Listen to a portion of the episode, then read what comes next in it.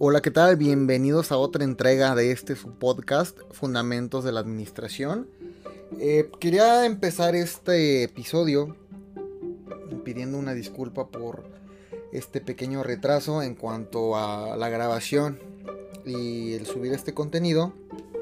Pero pues les comento que como algunos eh, se enteraron tuve pequeños problemas en cuanto a mi equipo de cómputo y pues posteriormente ya todo se restableció pero pues por ello tenía otros eh, compromisos de, entregas y de grabaciones con invitados especiales. Entonces por ahí se, demoró este, esta grabación. Entonces pues no queda nada más que mencionar esa parte de mi disculpa y pues nada. Vamos a entrar en, en materia. Esta semana quiero hablar un poquito acerca de la necesidad de la administración. Ya estuvimos hablando acerca de algunos conceptos muy puntuales dentro de la empresa, eh, retomando lo que es el mercado, la competencia, em, estos puntos favorables que tenemos eh, que, que, prestar atención para fortalecimiento. Posteriormente empezamos a ver lo que es eh, la definición de la administración como tal, ver si se refería a una ciencia, una técnica o si es arte. Entonces ahora vamos a hablar acerca de lo que es la necesidad. Muy bien. Bueno, eh, lo llegué a mencionar hablando en, episodios anteriores de este podcast, que mientras más sea la cantidad de personas que conforman este organismo social, llamémosla un asentamiento urbano, llamémosle una empresa, un negocio, pues se van a requerir técnicas un poquito más complejas. En esto lo vamos a ver reflejado en lo que es la administración del hogar como una el hogar teniendo como si fuera la cédula o célula más pequeña pero al mismo tiempo importante dentro de nuestra organización como sociedad eh, va a requerir una administración un poquito más sencilla más básica en comparación a lo que sería una administración pública de una ciudad de un estado o de un país ok entonces aquí vamos a hablar que el fenómeno administrativo no solamente nació con la humanidad, sino que se extiende a la vez a todos los ámbitos geográficos y por su carácter meramente universal la encontramos presente en todas partes.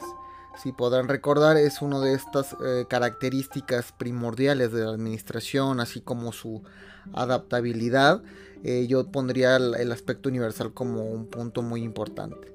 Ahora, la, eh, importancia, eh, volviendo a, repetir esta parte, de la administración, se ve que esta imparte la efectividad en cuanto a los esfuerzos humanos. Vamos a tener eh, en consideración que siempre vamos a mencionar lo que es efectividad, eficiencia, productividad, en esta ocasión el esfuerzo humano. Así que esto pues nos ayuda a obtener un mejor personal, equipo, materiales, dinero y vamos a mejorar poco a poco en un proceso lo que va a ser las relaciones humanas. Entonces, aquí yo quiero mencionar que el mejoramiento es una consigna constante dentro de este proceso de la administración. Siempre vamos a buscar una mejora continua. No vamos a hacer ese tipo de empresarios el cual empieza a tener éxito y empieza a ver reflejado cierto esfuerzo de manera monetaria y decir, ¿sabes qué? Ya encontré la fórmula secreta, vamos a quedarnos con esto, no vamos a cambiar absolutamente nada.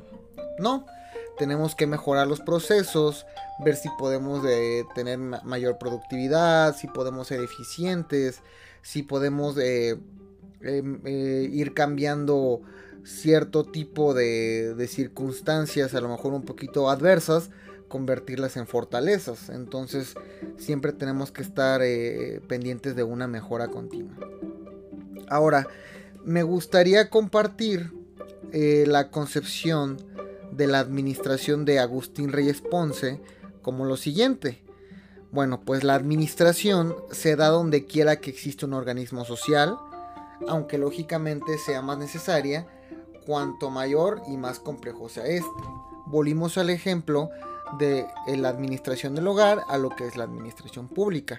En estos dos sentidos, la administración sigue totalmente presente. Ahora, el éxito de un organismo social depende directa e indirectamente de su buena administración. Eh, difícilmente vamos a tener un éxito si no contamos con todos estos elementos de una buena administración, de una buena gestión.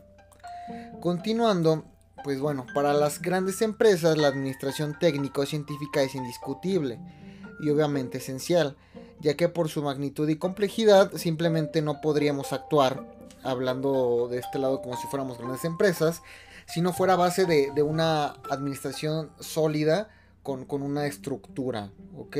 Volvemos a tocar esta parte de, de, lo que es la técnica, de lo que es una ciencia, retomando el concepto de una ciencia fáctica como esta suma de la técnica y la teoría eh, con una aplicación real. Entonces, de aquí nos vamos a cambiar al enfoque de las empresas pequeñas y medianas. Yo diría que una de las posibilidades de competir contra monstruos totalmente ya posicionados es el mejoramiento de su administración, el, mejoramiento de procesos, eh, un rasgo distintivo. Tenemos que obtener eh, de esta manera una mejor coordinación de todos los elementos. Tener una buena sinergia en cuanto al capital humano, la, la maquinaria, perdón, eh, y, demás aspectos importantes y primordiales. Ahora, la elevación de la productividad depende de una adecuada administración, ya que si cada célula de esa vida económica social es eficiente y productiva, pues la sociedad misma eh, tendrá que serlo. Vamos a ver de aquí un ejemplo en aspecto de países. mientras un país tiene mayor productividad, sabe llevar eh, sus recursos eh, naturales o tecnológicos, lo va a volver inherentemente en un país más productivo, más próspero.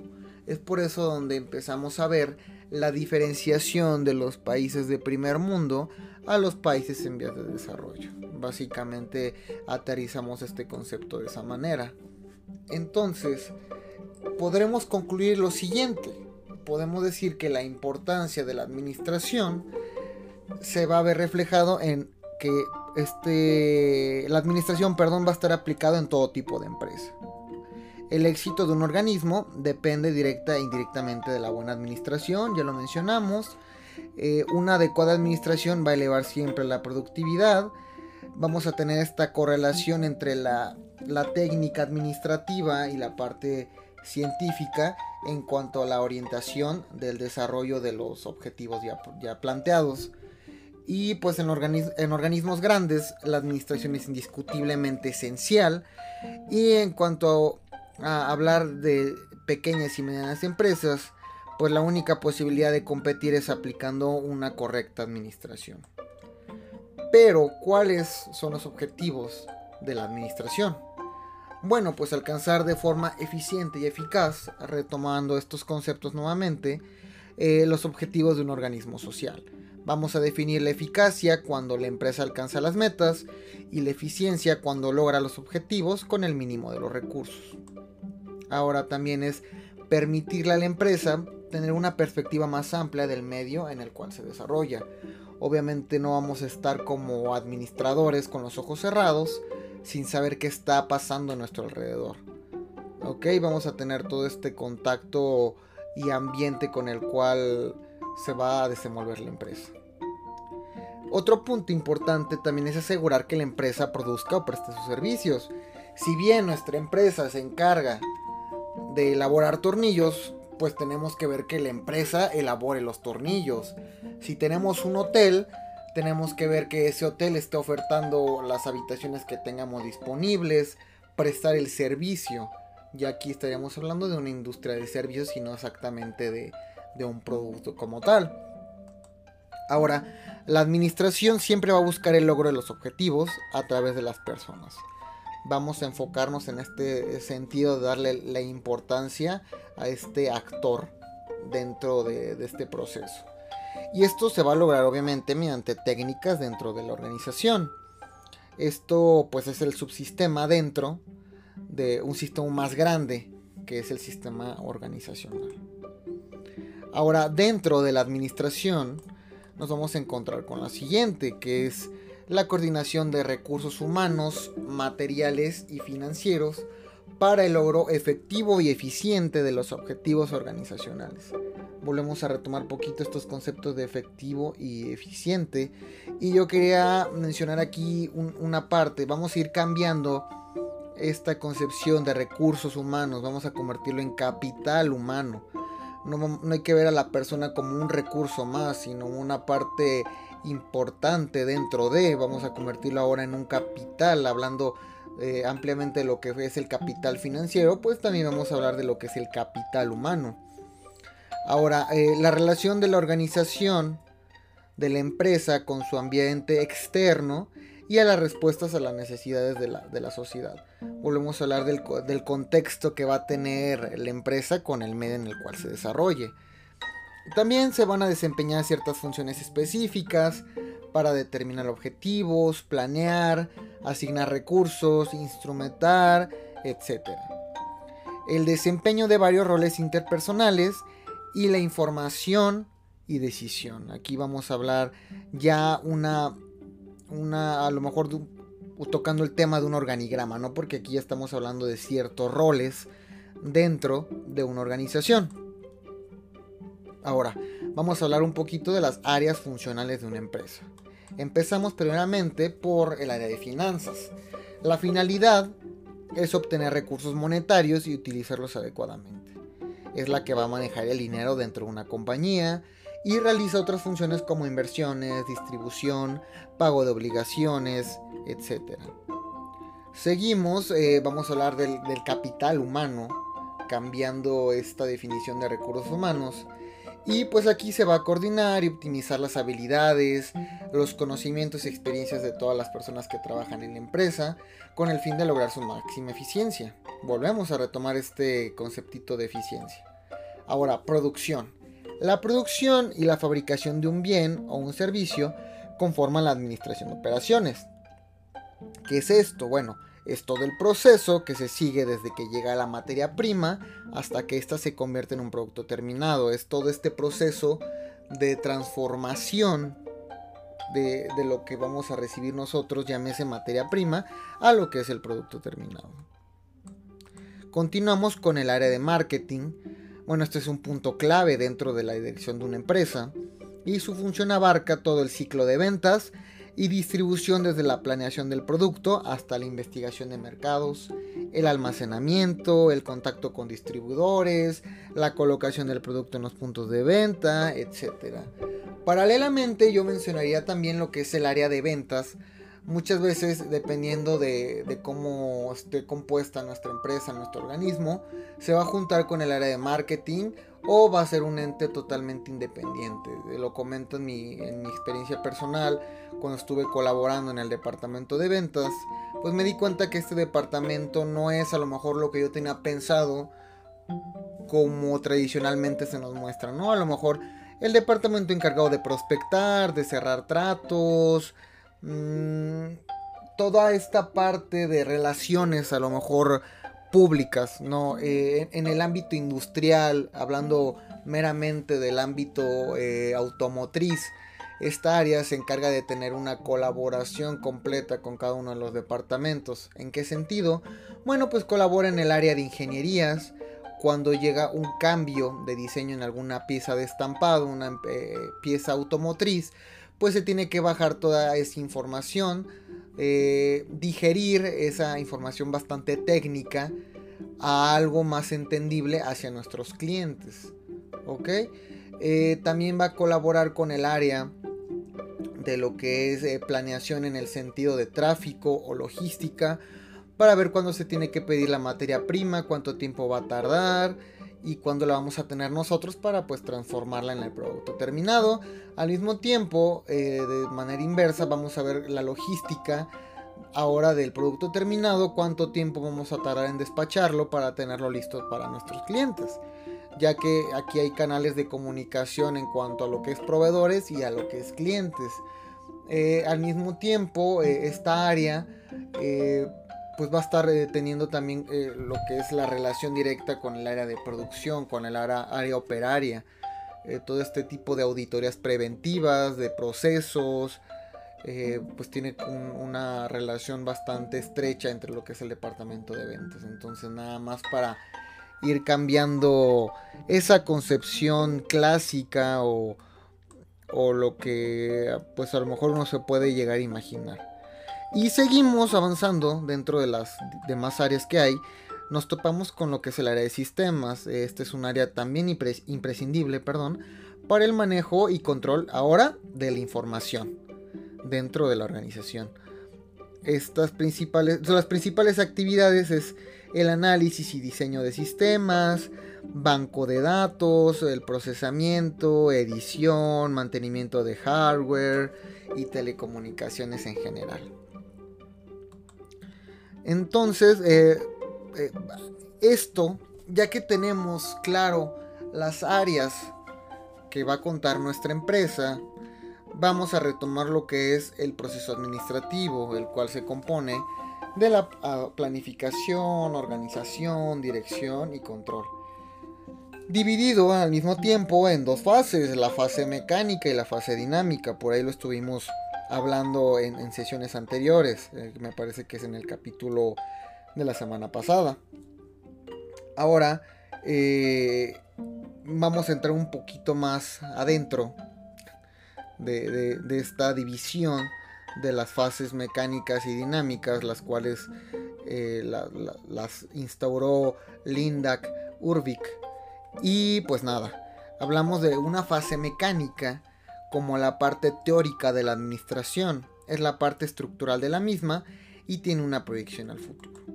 Después pasamos a lo que es la fase dinámica, esta se refiere a la parte operacional, se encarga de ver que se hagan las actividades y revisar cómo se han realizado dentro de la organización.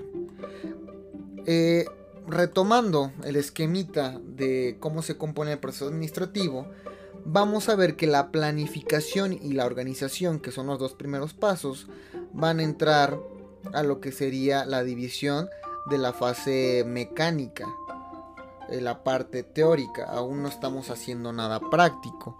Posteriormente, la dirección y el control van a, entrar en lo que es la fase dinámica, ya que entramos directamente a la parte operacional. Eh, ya estamos haciendo actividades y vamos a revisar cómo, cómo se están llevando. Muy bien. Y pues nada, solo me gustaría mencionar de manera brevemente algunas características de un emprendedor, de un empresario, de un administrador. Las que voy a mencionar a continuación no son las únicas características que se debe de tener. O decir que si no se cuenta con alguna de ellas, pues ya no, ya no tienes el perfil de un empresario. Van a haber unas que sí forzosamente se tienen que contar. Eh, y otras que pudieran prescindir de ellas al momento porque con, con, lo que va a ser la experiencia y la práctica se van a ir adquiriendo. Vamos a empezar con lo que es la persistencia esta parte de tenacidad, de tener confianza en sí mismo. Ahora vamos a hablar de una visión, de, ver a, dónde queremos llegar, qué, cuáles son nuestros objetivos, ver dónde estamos parados. El tercer punto será la creatividad, todo este aspecto de la innovación, de la imaginación, la comunicación, que es la habilidad de poder expresar ideas, el conocimiento y experiencia en administración y relaciones humanas. Yo diría que las principales, en, mi juicio muy personal, diría que se tiene que contar con una visión, se tiene que contar con creatividad y con la comunicación. La persistencia se va a ir forjando a lo largo de que tengamos un bagaje, un recorrido, y al mismo tiempo que contemos con este recorrido vamos a tener conocimiento y eh, de la misma manera experiencia. Entonces yo pondría como punto fundamental esta parte de la visión, de la creatividad y de la comunicación. Solo para cerrar esta parte de las características de, un empresario. Entonces, eh, creo que con esta parte estaríamos terminando de manera adecuada esta sesión a manera de podcast para nuestra audiencia, ya sean los compañeros que están estudiando o el público en general. Y pues no me queda nada más que decir que se nos vienen eh, proyectos muy interesantes en el sentido de invitados y pues cuestiones que por ahí estaremos desarrollando a lo largo de este podcast. Eh, yo los dejo hasta aquí. Les repito, mi nombre es Claudio Jonathan. Y pues nos encontramos aquí en la siguiente ocasión. Hasta luego.